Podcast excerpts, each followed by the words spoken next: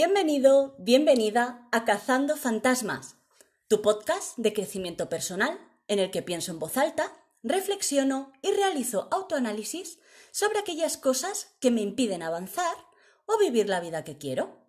Si has escuchado los episodios anteriores, ya sabes que para mí los fantasmas son obstáculos o barreras mentales que suelen aparecer en mi vida en forma de pensamientos, creencias, hábitos y comportamientos que no me ayudan para nada.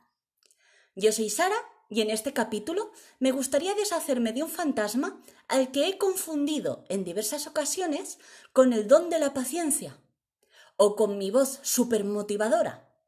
Es el fantasma de aguanta hasta que no puedas más. Y es que me he dado cuenta que en este último año parece que he estado compitiendo por la medalla de oro en la categoría de aguanta hasta que revientes. Y me he esforzado tanto que al final me he caído del podio. He hecho un ejercicio de sinceridad y he comprobado que he soportado situaciones que no tenía por qué aguantar. Y lo he hecho porque no he sido lo suficientemente asertiva.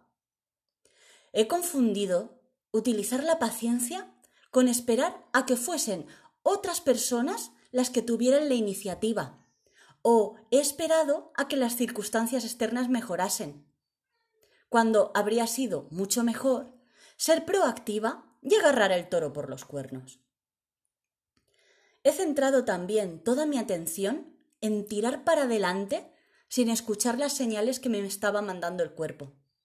Me susurraba a mí misma mensajes supermotivantes como yo puedo con todo, yo puedo sola, soy fuerte, puedo soportarlo y además no me queda otro remedio. O esto no va a poder conmigo. Pero sorpresa, ciertas situaciones sí que han podido. Me han dado llantinas, mis niveles de estrés han llegado a niveles estratosféricos, he estado irascible, lo he visto todo negro. Bueno, que cualquier tarea se me ha hecho cuesta arriba. Y al final, pues, he explotado. Es normal.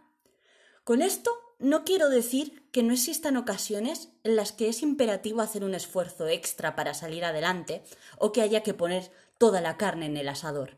A lo que me refiero es que cuando aguantamos demasiado algo que se podría solucionar de otra manera y lo hacemos durante demasiado tiempo, nos desgastamos. Es eh, como si el fantasma me atara los cordones de los zapatos entre sí y luego me hubiese animado a andar. Los primeros pasos es posible que los haya podido dar, mejor o peor, pero ya te imaginas lo que ha terminado pasando, ¿verdad? Que tarde o temprano me he dado de morros contra el suelo, y según lo fuerte que me dé, he tardado más o menos en levantarme. Cuesta ser consciente de que está bien ser fuerte pero que no a costa de la propia salud física y mental, o de ponernos siempre en el último lugar. Por eso voy a seguir el consejo de las azafatas de vuelo, que cuando estás en el avión te dicen póngase la mascarilla de oxígeno usted primero. Un consejo que aunque parece extraño es de una lógica aplastante, porque si tú te estás ahogando, difícilmente puedes ayudar al que tienes al lado a que no se ahogue. Entonces me he preguntado, ¿qué puedo hacer para no volver a este punto? He estado pensándolo y he anotado las siguientes ideas.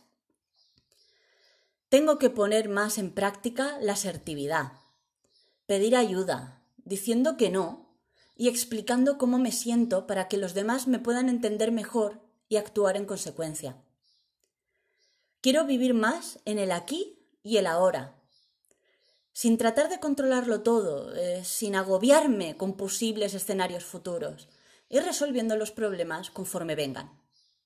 Me quiero apoyar más en mis personas de confianza, centrarme más en las soluciones que en los problemas. Utilizar más el sentido del humor, porque esto me ayuda a poner las cosas en perspectiva. Y además me he dado cuenta de que me ayuda mucho en la escritura.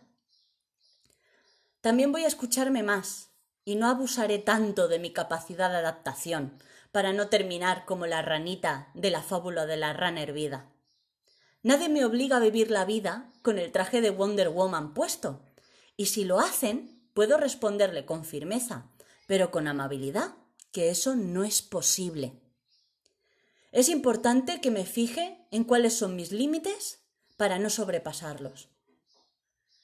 Como anécdota, te explicaré que un día le estaba contando a una amiga todo lo que me estaba pasando y me dijo, eres como un ave fénix que resurge de sus cenizas.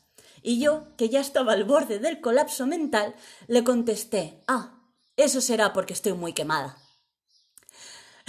La conclusión es que es mejor que pare y descanse cuando huela el humo que tener que hacerlo sí o sí cuando estoy hecha cenizas. Con esta última reflexión acaba el episodio de hoy, que ha sido un poquito más cortito de lo habitual. Si te ha gustado, regálame un like, compártelo con alguien a quien creas que le puede interesar o déjame un comentario, que me encantará escucharlo o leerlo, según la plataforma en la que estés. Y si te apetece, no olvides suscribirte antes de irte. Muchas gracias por escucharme, como siempre, por dedicarme estos minutos de tu tiempo y te mando un fuerte abrazo y un beso. Nos escuchamos en el siguiente episodio. Adiós.